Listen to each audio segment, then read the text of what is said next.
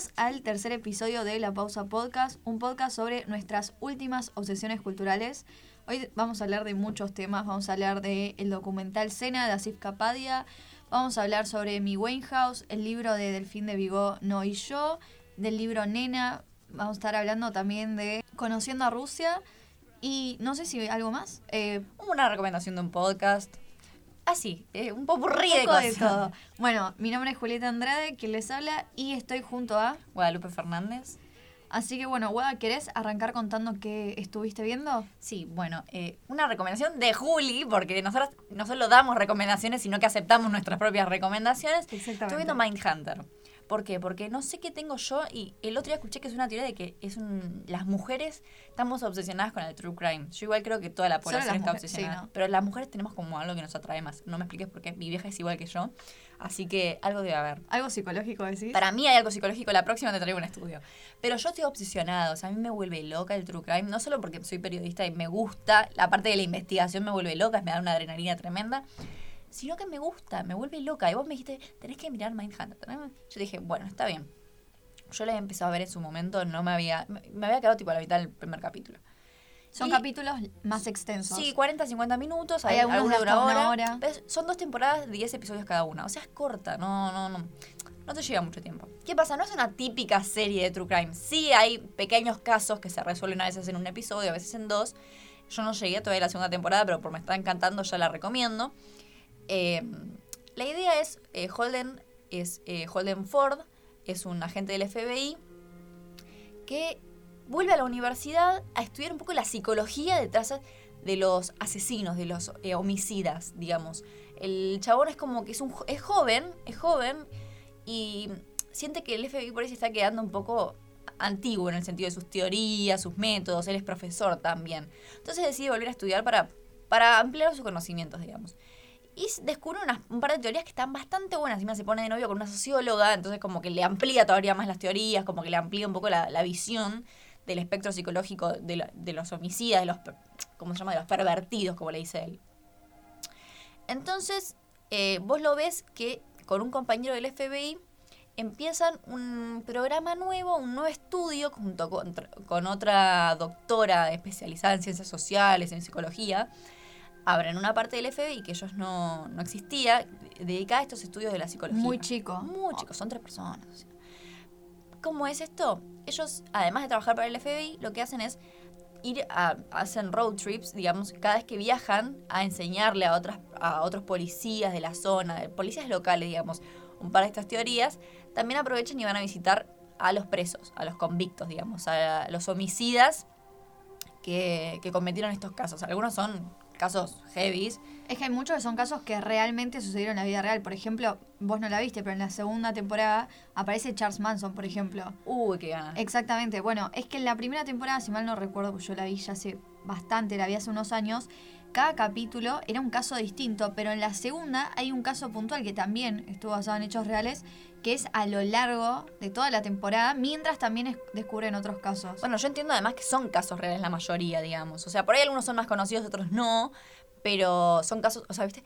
Estados Unidos es como, es un poco polémico, pero Estados Unidos es la zona donde más psicópatas hay. Sí, no, pero lo que a mí me encanta de la serie, porque de True Crime tenés un montón, es que acá, o sea, el foco está en descubrir la psiquis de por qué logran, o sea, por qué hacen eso, por qué hacen lo que hacen. Claro, eso es lo que me interesa. Ellos entrevistan y encima tienen su método para entrevistar, como que el chabón, Exactamente. si viene Holden, si viene joven, es como que le entiende, le, le agarra la mano a la hora le busca la vuelta, claro, porque, o sea, todos los policías pensaban que la manera de sacarles información era eh, apretándolos, eh, violentándolos, y el tipo hace todo lo contrario, como un trato amigable, como para ir introduciéndolo, conociéndolo y, viendo por qué llega a hacer eso. Casi como que a la par le cuenta historias personales como para que los otros se aflojen. Bueno, y esto lo ves, lo que está muy piola de esto es que hay veces que el, el día, ese mismo día van a ver, o ese mismo episodio, van a ver a un psicópata o van a ver a un homicida.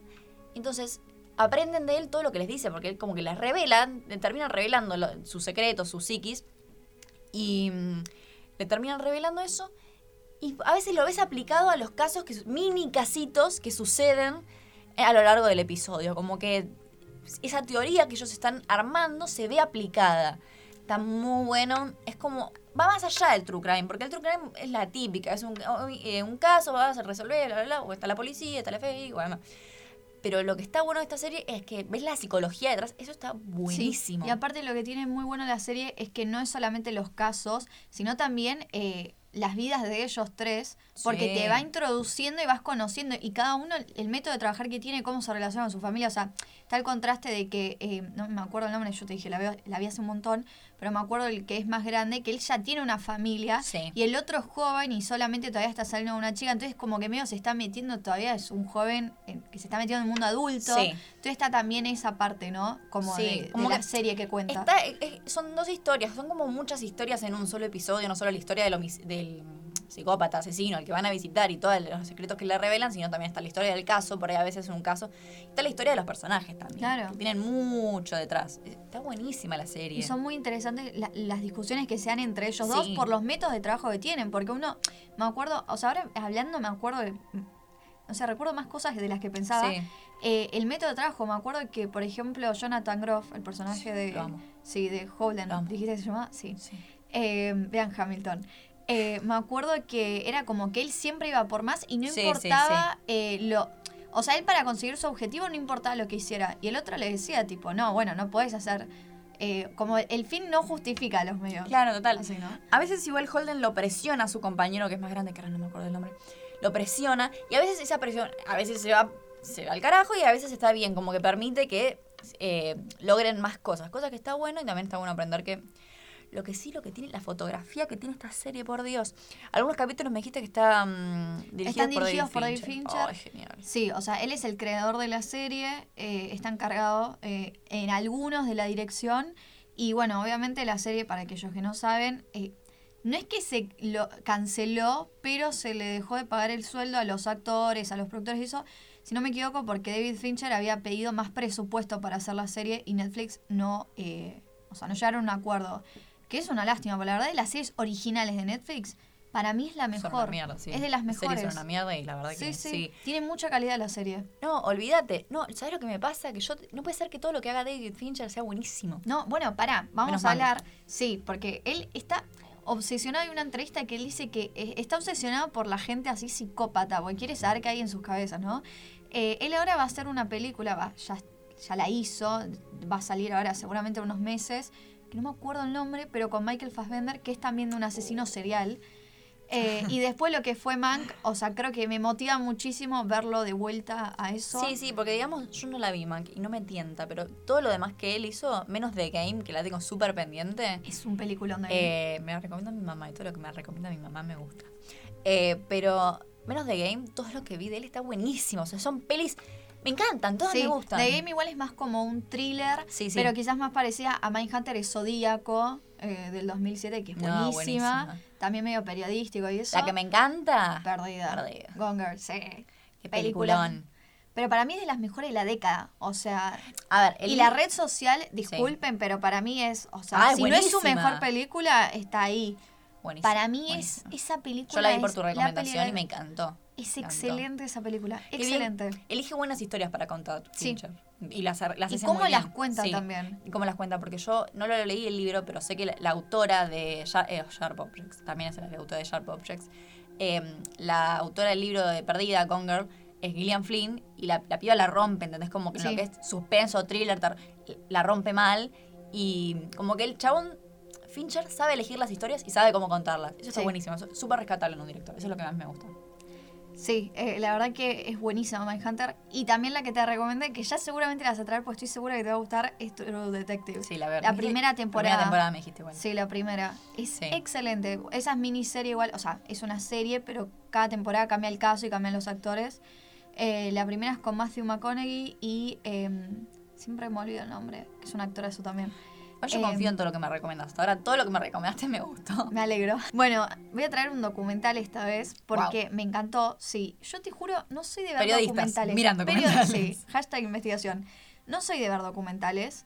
Eh, me cuesta mucho, pero el otro día estaba tomando mate y no sabía qué ver, no tenía ganas de ver una peli, pero tenía tiempo el pedo. Mm. Entonces dije, bueno, a ver, voy a ver el documental de escena, que es del 2010 de Asif Kapadia, que es un director británico.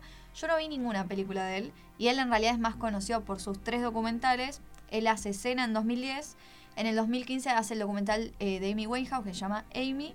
Y en el 2019 hace Diego Maradona, sobre la vida de Maradona.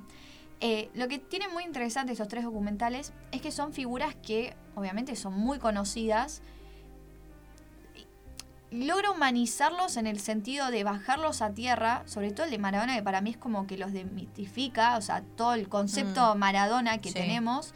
Eh, y tiene los documentales tienen una cantidad de archivo terrible porque él, por ejemplo, con Maradona le había pedido a Claudia que, o sea, eh, filmaciones inéditas, con Ayrton Senna también eh, en la casa, entonces sí, creo que vi hay un montón de, de Maradona me parece que lo vi, ese que me dijiste. Sí, sí, eh, sí está en YouTube gratis por si alguien lo quiere ver. Yo lo había visto por ahí y bueno, el de Ayrton Senna está muy bueno porque vos lo primero que haces... ¿quién es Ayrton Senna? Ayrton Senna, vamos a contar, bueno, es un corredor de la Fórmula 1. Según muchos, eh, fue el mejor corredor de la Fórmula 1. Eh, que es muy interesante lo que cuenta el documental porque, primero esto era lo que te quería remarcar, no es que vos me vas a decir tipo, no me interesa el automovilismo, a mí tampoco, no soy de ver mucho Fórmula 1, Em, pero no va por ahí. O sea, lo mismo con Amy Winehouse, si no, no la conoces o no te gusta su música, que igual no creo que a nadie no le pueda gustar su música. El de Amy no, pero el de Ayrton Senna, ¿por qué lo viste si no te gusta? El... ¿Qué te llamó? Primero porque quería conocer más de la historia de él. O sea, yo sabía algunas cosas, mm. pero había un montón que no. Eh, y a mí me gusta mucho, mm, primero me, me, apasiona a mí las historias de gente apasionada, como logran ser. Y esto que te decía que él logra como bajarlos a tierra, como porque uno piensa, tipo, esta gente intocable, como que, no sé, y tienen problemas que, obviamente, los famosos tienen mucho más problemas que la gente mm. eh, de carne y hueso, pero digo, eh, no sé, temas como muy personales que están muy bien eh, desarrollados, como mm, lo cuentan, ¿no? entonces como que me gusta mucho eso y uno se olvida. O sea, literalmente yo lo veía y pensé que era ficción. O sea, parecía una película, mm. los tres documentales. El Amy quizás fue el que menos me gustó porque es como em, quizás el que está muy basado en el tema de la adicción de ella. Sí, sí. Que yo voy a contar más adelante. Eh, pero cae como. Son dos horas de verla sufriendo. el de Maradona es muy bueno porque te, hay una parte del documental que dicen como que estaba eh, Diego y estaba Maradona, ¿no? Maradona era el que todos nosotros conocemos y Diego era el que solamente muy poca gente llegó a mm. conocer, como ese Diego más privado. Eh, entonces, como que te muestra eso, el documental de Maradona igual transcurre solamente la época que él estuvo en el Napoli, mm. pensemos que hay más archivo de Maradona, creo que ser la persona que más fotografiada fue, en un momento donde no existían las redes sociales. Em, entonces, nada, está, está muy bueno ese documental. Para mí es el mejor de los tres de él. Pero el de Ayrton a mí me encantó. Porque, bueno, primero tiene, em, te cuenta desde que él eh, va en la Fórmula 3, que lo que tiene el automovilismo es que es un deporte que es muy costoso. No es como quizás el fútbol, que, mm. que es más fácil para gente de clases sociales más bajas, ¿no? Entonces él venía de una familia em, de clase bastante alta logra meterse corriendo carreras. Él ahí es como que muchos de la Fórmula 3 pasan a la Fórmula 1. Pero con. Él hacía karting. Aparte, tienen esas mm, filmaciones que él hacía karting ahí en Brasil, de San Pablo. Em, y te muestran cómo eh, él pasa a, un equipo que. Esto lo que también tiene la Fórmula 1, ¿no? No es la misma guita la que tiene, no sé, Ferrari, que la que tiene una más baja. Eh, y eso te perjudica en el tema de las carreras porque tu auto es peor, la tecnología que tenés es peor. Que eso también está muy bueno en los 90, que empieza a ver, la tecnología eh, tiene un avance bastante mm. grande y se notaba mucho si el auto era, eh, tipo, si la compañía no, tenía tanto ingreso económico y eso. y bueno, es como que te muestra todo eso, cómo él va luchando. Y lo más interesante que es, él tenía como una rivalidad con Prost, eh, que se daba esto como las distintas filosofías que tenía cada uno, ¿no? Él le decían el profesor y era como esta gente como más metódica de que estaba todo el tiempo, ¿no? Entrenando y eso. Y él también era re trabajador, pero era más como que tenía cierta rebeldía, ¿no? Eh, como que iba a ganar sin importar las condiciones que tuviera. Este, y eso está muy bueno. Eh, justo hace poco vi la peli Rush de Ron mm. Howard, que también cuenta de Nicky Lauda y James Hunt, que hubo esta rivalidad. Y lo que cuenta es cómo la Fórmula 1 creció, porque era todo el quilombo que había entre ellos dos, mm. que tuvieron muchos hechos, vean el documental que lo explica muy bien. Eh, y los ingresos económicos que tuvo por la rivalidad esta es increíble. Y además porque él era el favorito, Prost, eh, del presidente, de, lo que eran eh, las carreras. Eh, entonces a Ayrton Senna lo perjudicaron un montón, que es también la parte que muestra el documental, esa parte más política, donde también lo muestra el de Amy y el de Maradona, mm. que cuando ya hay guita en juego, ya ahí no es lo mismo. O sea, empiezan a pasar estas cosas, ¿no? el documental es excelente realmente. Y no, no te tiene que gustar el automovilismo para verlo. No, perfecto. Eh, yo me emocioné y no ah. sabía nada. Sí, no, en serio. Eh, no, con el de Maradona lloré directamente. Eh, pero bueno, esto te fútbol. Sí, no. Así que bueno, lo recomiendo muchísimo. No, igual yo el de Maradona lo vi. Yo no soy muy fanática del fútbol, excepto cuando nos toca jugar en el mundial. como muchos argentinos también. Y sí, lo mismo. Eh, pero Maradona, como figura, no como persona, como figura me parece súper interesante todo lo que vivió, todo lo que tiene para contar, todo lo que tenía para contar. Em, y como que siento que cada pieza que se haga de él, como que yo vi la serie también incluso de Amazon Prime, es como que nada, nada de, o sea, hay tantas facetas de Diego, hay tantos Diego. Eso. es tan interesante. Es que eso es lo que muestra el documental. Sí. Muestra justamente eso. Está buenísimo. Eh, como ese mito que uno quiere como, mm. no sé, buscarle, obtener respuestas. Es increíble. Olvídate. Bueno, ¿y qué estuviste leyendo?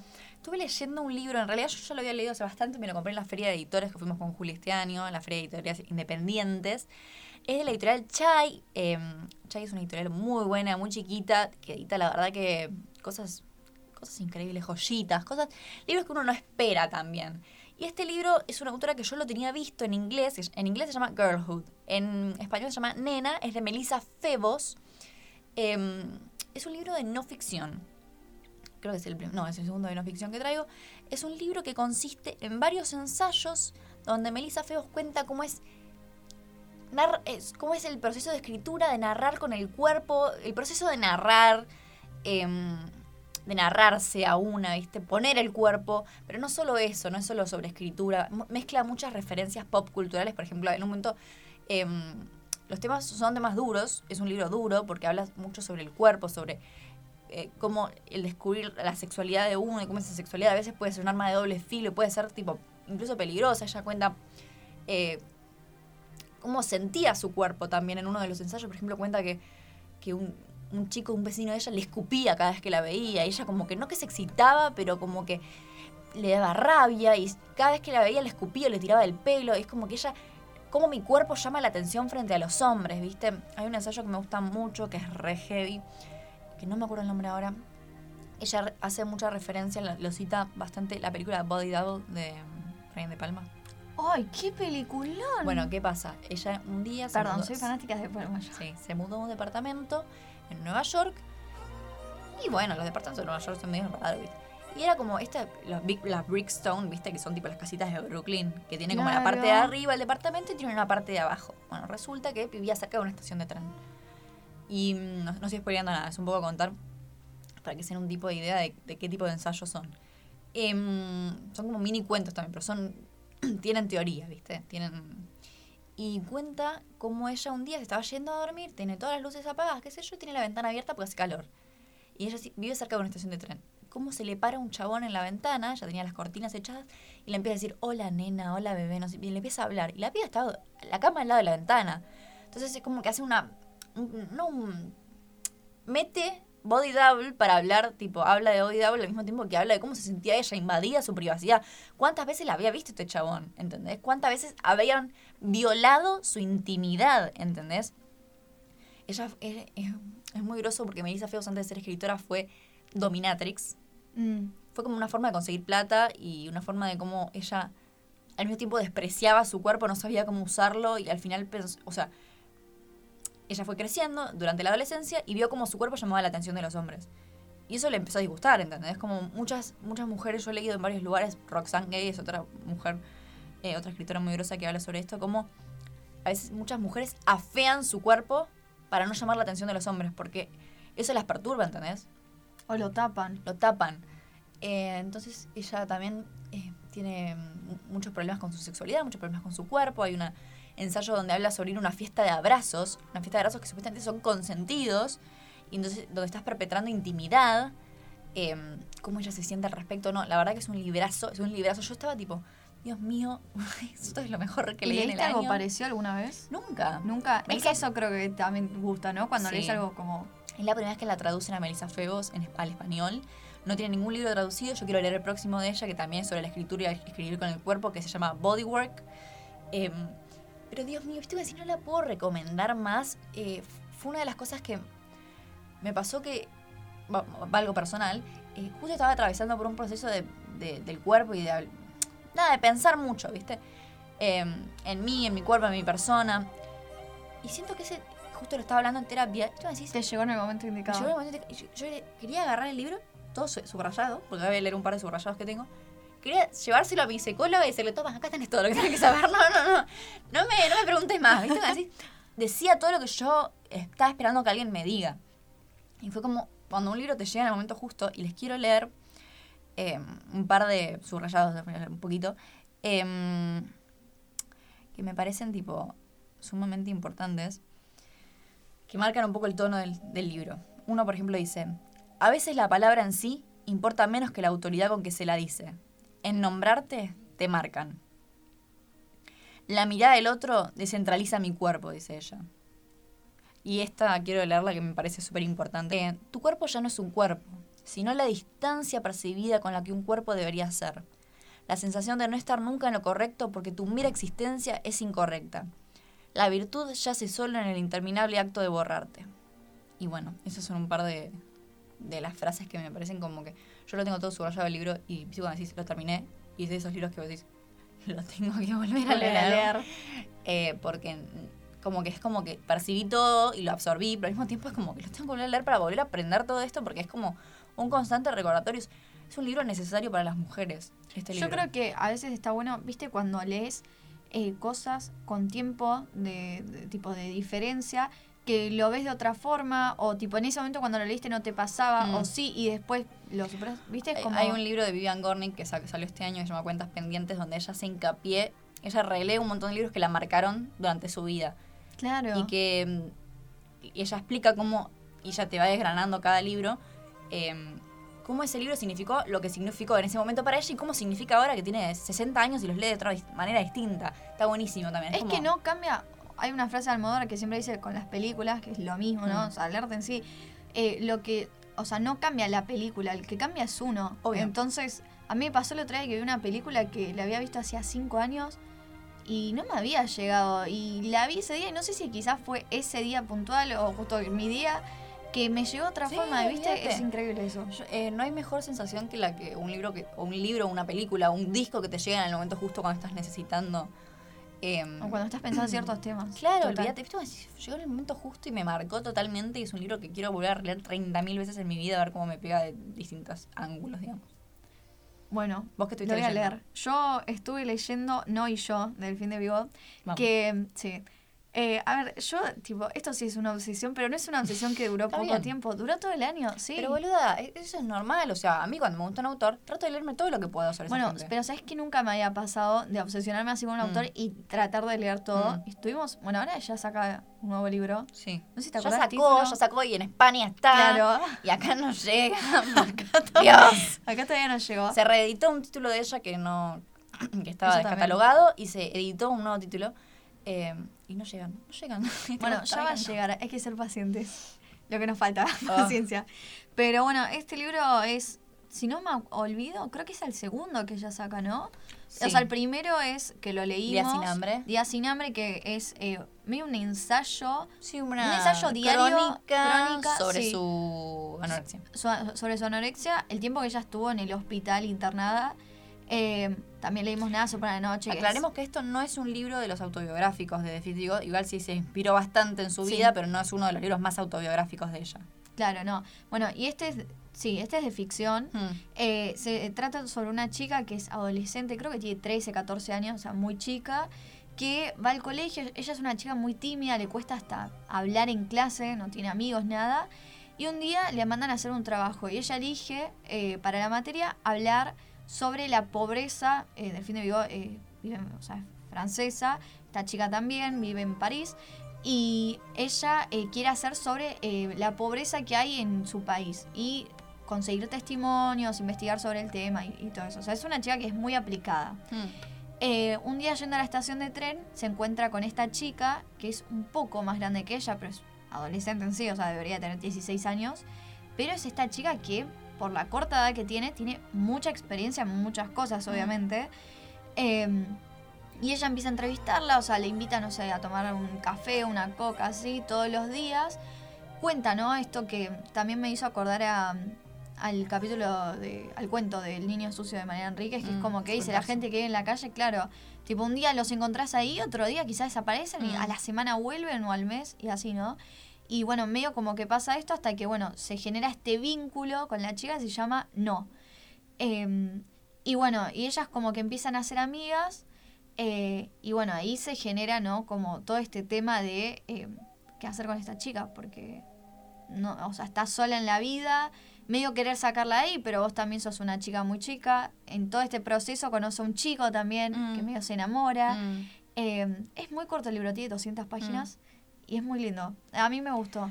Es uno de los pendientes que tengo de ella. Sí. Sí, está... Bueno, hoy te lo traje, así que ya lo vas Este fin de te lo vas a terminar vos. No, no sé, no sé, tengo muchas... Muchas lecturas. Sí, muchas francesas tengo. Estoy leyendo de Manuel de Carrer, que es francés, que también... Y estoy, tengo tres pendientes de Annie Ernaux, que es la ganadora del Nobel. Y tengo este de fin de vivo. Mucha, bueno, mucha cultura. Que ir a Francia, ¿no? Sí. Totalmente. Bueno, ¿y qué estuviste escuchando? Yo estuve escuchando... Es muy raro de mí, tengo muchas etapas en la música. Hoy, aclaremos que hoy a las 12 de la noche salió el disco de Taylor Swift, Midnight. Por favor, eso hay que aclarar. Estamos grabando el 21 de octubre al mediodía. Yo, estamos en la facultad. No llegué a escuchar ni la mitad del disco en el bondi. Bueno, yo chicos les cuento, yo soy fan de los Arctic. A las 2 menos 20 me libero porque cantar su vida personal. Me robaron el celular. Entonces estaba bloqueando el celular. Claro, termino, me libero una y media. el mundo no quería que escuches estos dos álbumes no, No. pero te juro, fue así como llegó el momento, yo necesitaba relajarme. Me puse los auriculares una y media, yo me tenía que acostar temprano, bueno, levanto a las seis y media de la mañana dije, voy a poner los auriculares, lo voy a escuchar medio de una pasada. Para mí, los viste que lo escuchás una vez y después, cuanto más veces, y más con este de los Arctic me pasó, eh, que ya lo escuché dos veces, igual me falta más, que me pasó con los singles que fueron largando, viste, de a poco, que cuanto más veces la escuchaba, más me gustaban. Eh, así que bueno. ¿Sabes cuál es el problema? Que Taylor lanzó 20 canciones. Claro, bueno. ¿En qué momento querés que escuche No, de Taylor yo no llegué a escuchar, o sea, ya lo tengo descargado. Hoy en el viaje del bondi a la vuelta lo pongo a escuchar.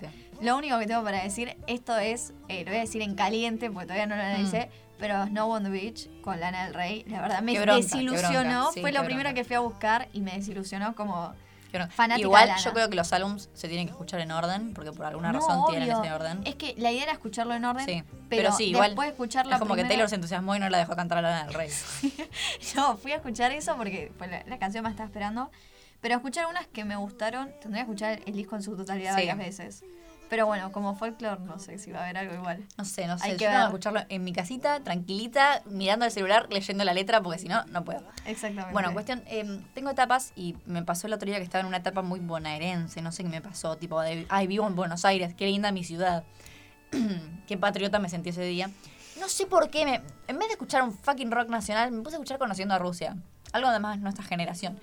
¿Se podría decir que Conociendo a Rusia es una banda indie? Sí. ¿Sí? Bueno, eh, indie, bueno, no sé. Eh, y me di cuenta, es muy lindo el álbum, es un álbum muy tranquilo. Eh, no, es una obra maestra, pero para pasar el rato está muy bueno. Encima ayer estábamos caminando por Palermo, tuve que buscar un pedido.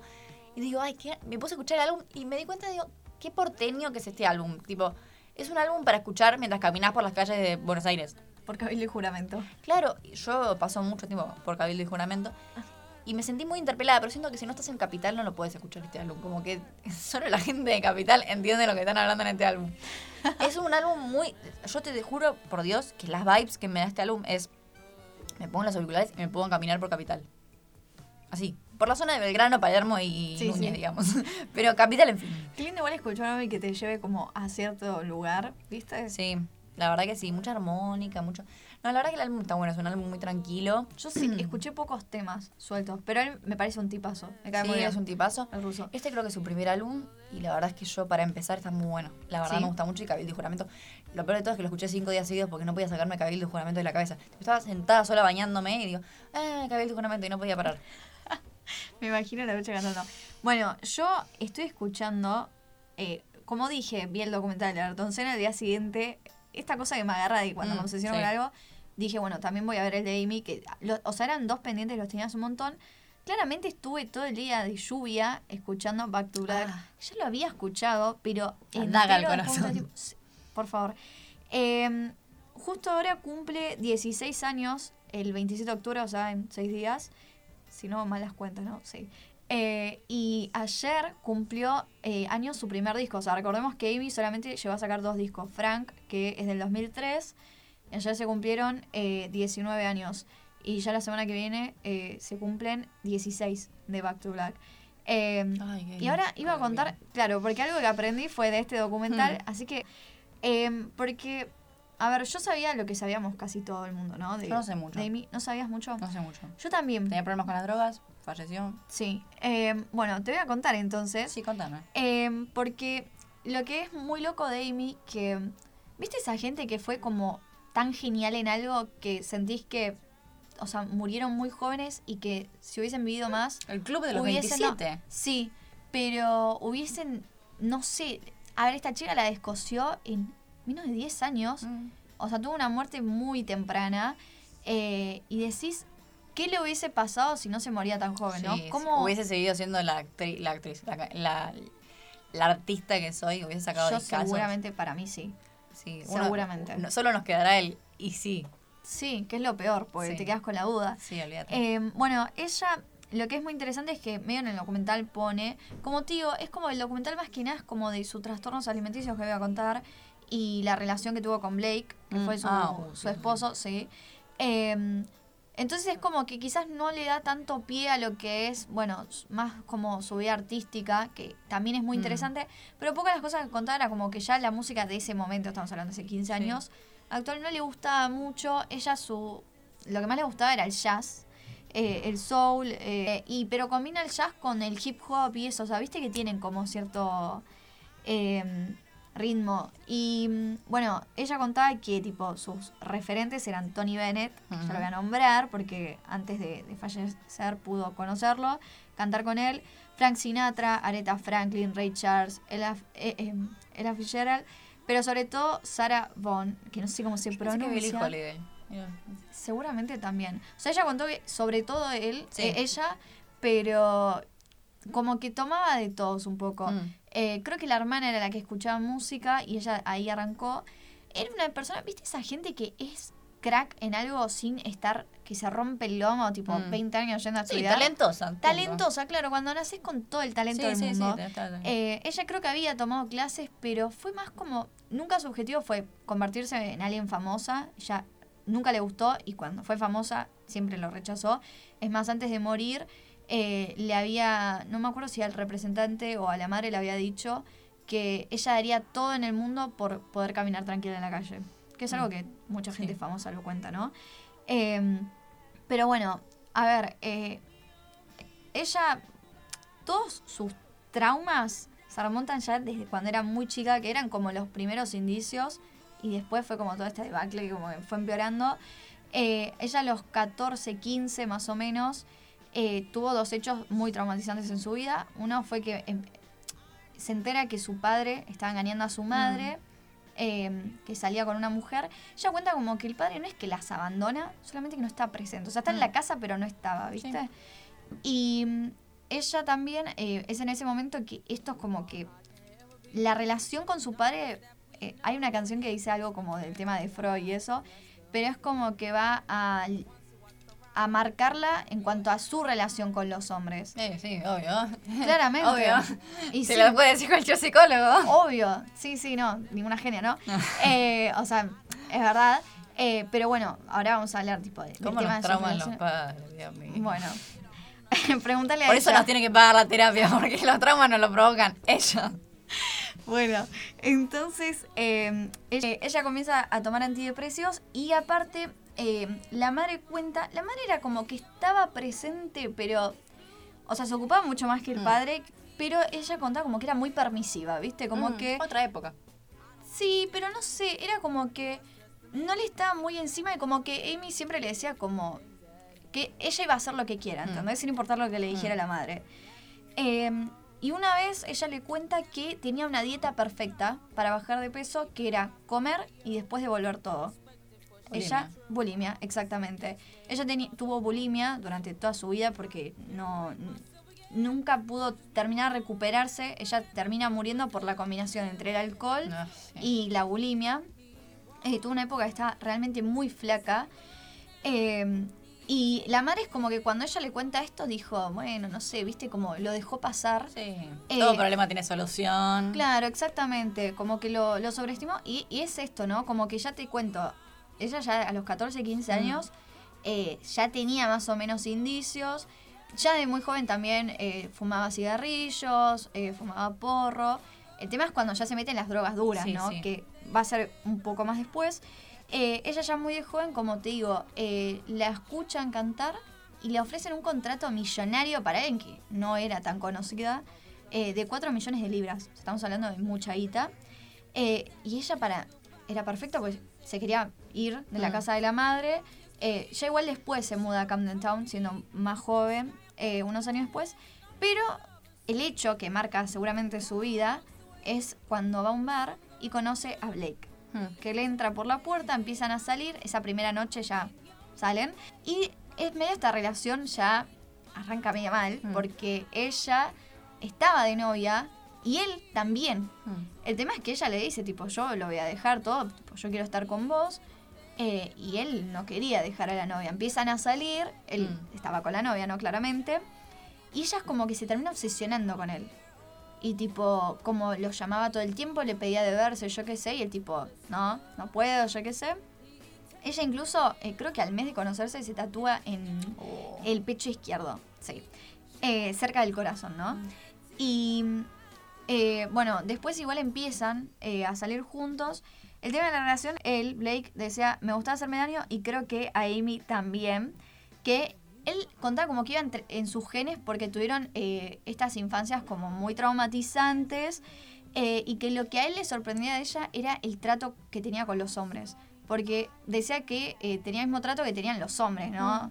Em, como que conocía a alguien un día, cogían y bueno, nada, tipo, mm. ya está, ¿entendés? Em, y él le decía, tipo, bueno, pero ¿qué es algo tipo que, o sea, ¿de dónde te genera esto? Eh, y ella le, hace un chiste como, no abusaron de mí ni nada. O sea, como que ella era así, ¿entendés? Eh, estamos hablando igual fue hace 15 años, tampoco fue hace mucho, pero bueno, obviamente, yo qué sé. sí, bueno, em, muchas cosas pasaron ahí. obviamente. Em, y ella le explicaba que no es que hayan abusado, sino que era justamente su padre la que le generó todos los mm. traumas. Em, y bueno, eh, algo que ella va contando, que era como que quería sentir todo lo que él sentía no quería estar ni más feliz ni más triste que él. Quería sentirse igual. Por mm. ejemplo, una noche él se corta sin querer con una botella mm. y ella va y se corta con la botella, mm. exactamente. Em, sí. Em, bueno, como te digo, él, cuando no quiere dejar a la novia, ella se obsesiona, va y sale con el mejor amigo. Ah. Sí. Eh, y algo que dice el representante de ella era que era una persona que te podía subir o bajar eh, en un segundo, mm. ¿no? Como que te hacía sentir que eras Dios o al segundo eras un sorete, ¿no? Eh, bueno, ella acá es como que ya arranca con el tema más que nada del alcohol. Eh, y el amigo, que era el representante de ella, un día se la lleva en el auto y le dice, tipo, mira, vas a tener que, tipo, hacer rehabilitación. Y ella le dice, no, ok, no, no. No, pará. Ella le dice, ok, solamente si mi papá dice que sí. Oh. El padre obviamente sobreestimó la situación y le dijo, no creo que sea necesario. Ya acá es como que marca el hecho otra vez, ¿no? Como que, viste, son historias que ya están muy marcadas. Eh, que el padre cuenta que si ella hubiese ido a esa primera esa rehabilitación, seguramente no hubiese pasado todo lo que pasa después, ¿no? Eh, porque ahí ah, ahora te das cuenta lo importante sí lo importante es que ella no era tan famosa en ese punto mm. era un poco famosa en Reino Unido y eso pero todavía su tema fuerte es cuando ya pasa a Estados Unidos, mm. que tiene como eh, pocos años una vida como muy... Em, bueno, acá saca el tema Rehab, que es como el más conocido, que va a ser el que la catapulta a Estados Unidos, ¿no? A la Gran Manzana, Nueva York. Em, bueno, en 2007 ella se casa con Blake, o sea, al mismo tiempo que ella va a Estados Unidos a vivir. Y acá es cuando entran las drogas duras, más que nada la heroína, la cocaína. Em, y tiene una sobredosis. Una sobredosis que tranquilamente la pudo haber dejado en coma. Eh, el médico dice como que es un milagro que se haya salvado. Y ella dice, bueno, tipo, voy a hacer la rehabilitación, pero tanto él como ella y el representante querían que eh, ellos dos hacerla juntos. O sea, en realidad algo importante para marcar es que él la introduce. O sea, no estoy diciendo que sea la culpa de él, solamente que él ya se eh, drogaba y es como que él la mete en este mundo a ella. Em, bueno, eh, ella explicaba como el efecto que tenían las drogas, que es como le saca la tristeza, ¿entendés? Tipo, como que... Obviamente, la, la, depresión que tenía, sí. Em, ¿Qué pasa? Él bancana bueno, era una persona muy. no, no digamos que la iba a ayudar mucho tampoco, por golpear al propietario de un bar y le ofrece un soborno. Obviamente acá quizás ni ibas en cana por eso, allá fue en cana. Em, y ella es como que siempre lo defendió mucho, incluso cuando gana eh, su primer Grammy era como que se lo dedica a él. Eh, ella para él era lo todo, ¿entendés? Incluso cuando él está en cana, días antes de morirse, ella le dice, yo quiero ser tipo tu única mujer, ¿entendés? O sea, no quiero salir con ningún otro hombre. Pero. Sí, o sea, es que estuvo con otro hombre, pero relación, ¿entendés? Sí, sí, sí, sí. Em, que estuvieron muchos años juntos. Mm.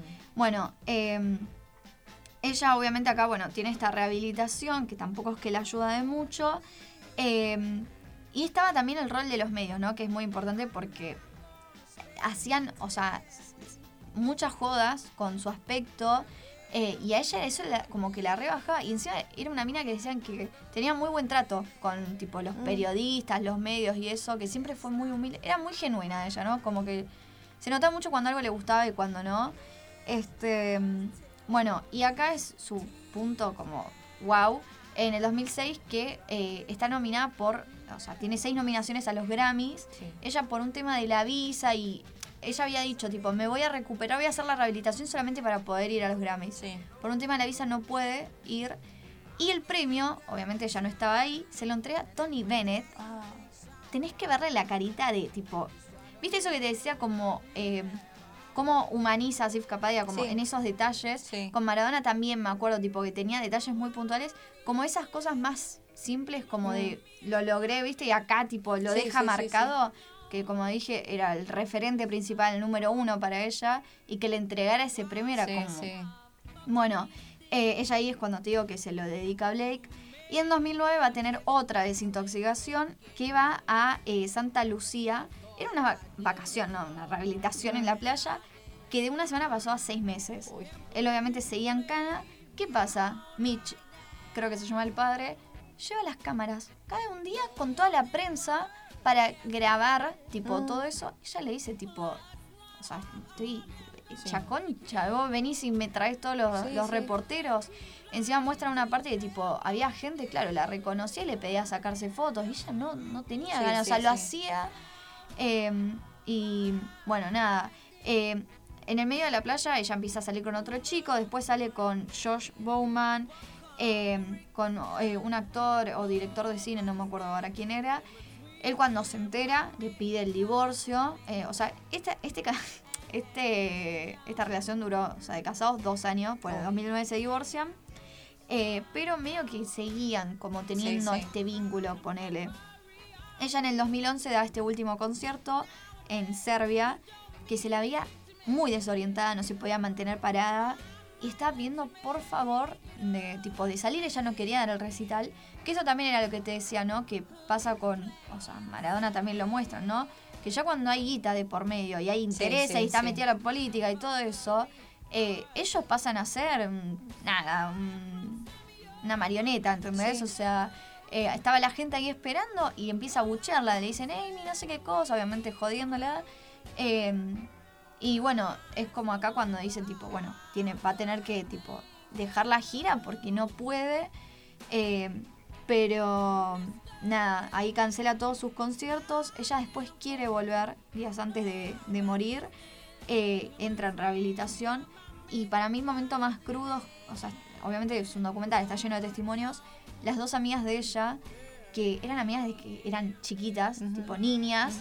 Eh, obviamente cuando ella se hace muy famosa y que se muda y todo, es como que ya pierden trato, más que nada por sus adicciones, porque cuenta también el documental que está muy bueno, cómo lográs sacar a una persona de ese pozo, cómo le cambias el entorno, ni hablar siendo famosos. Imagínate que ya eh, sacar una adicción. Claro. Eh, entonces ellas es como, que, O sea, sigo ahí y sigo viéndola mal o corto relación de una, ¿entendés? Es muy difícil. Y Amy la llama y es como que ella cuenta, tipo, la vi distinta, como que realmente quería salir de eso. Eh, bueno, días después ella muere, como te digo, eh, estaba muy flaca mm. por el trastorno alimenticio que sufría y ya el corazón de ella lo tenía débil, siendo una persona muy joven. Entonces, ya cualquier cantidad de alcohol mínima que tome, eh, con eso, la combinación con su trastorno alimenticio, pasó esto. Un 23 de julio del 2011, hace 11 años, falleció. Eh, una persona muy joven, sí, 27 mm. años. así que bueno, nada, esa es la historia. Pero es triste eso que te digo, ¿no? Como que te pones a pensar, tipo, ¿qué hubiese pasado si, si seguía? En muy poco tiempo es como que le pasó toda una vida que a otros Tony Bennett decía, como que, eh, no sé, si, si hubiese seguido viva, él estaba seguro que iba a ser la próxima. Sí, sí. Eh, el Fitzgerald, ¿entendés? Tipo, nada. Bueno, fuertísimo. Muy fuerte. Sí, como que conté toda la, la historia. Sí, me encantó. ¿Y vos qué aprendiste algo? Algo. Descubrí. Vengo hace rato, ya es como que me los escuché todos, así como 40 podcasts. Es un podcast llamado Deforme Semanal Ideal Total, conducido por dos españolas que, viste, así las amo con todo mi corazón, las siento a mis amigas de entre 40 años, yo las quiero igual. Por Isa Calderón y Lucía Littmaer. Son eh, unas periodistas, otras eh, humoristas, como que tienen varias profesiones. Eh, hacen shows, tipo en España hacen shows y las rompen mal es como que ellas eligen un tema, por ejemplo, lo que a mí más me gustó fue la soledad, y te cuentan historias en base a ese tema, o a veces te arman, te cuentan un poco sobre la soledad y te hablan, se basan mucho en libros, en películas, o en discos, o en vidas de artistas, por ejemplo, hay un episodio, ahora no me acuerdo cuál es, hablan todo sobre la vida de Marianne Faithful, eh, como que te cuentan historias, y está buenísimo, ellos también te recomiendan libros, te recomiendan películas, y hablan mucho sobre mujeres. Casi todo lo que hablan es sobre mujeres y la verdad que está buenísimo, lo intercalan con canciones que son tipo temazos.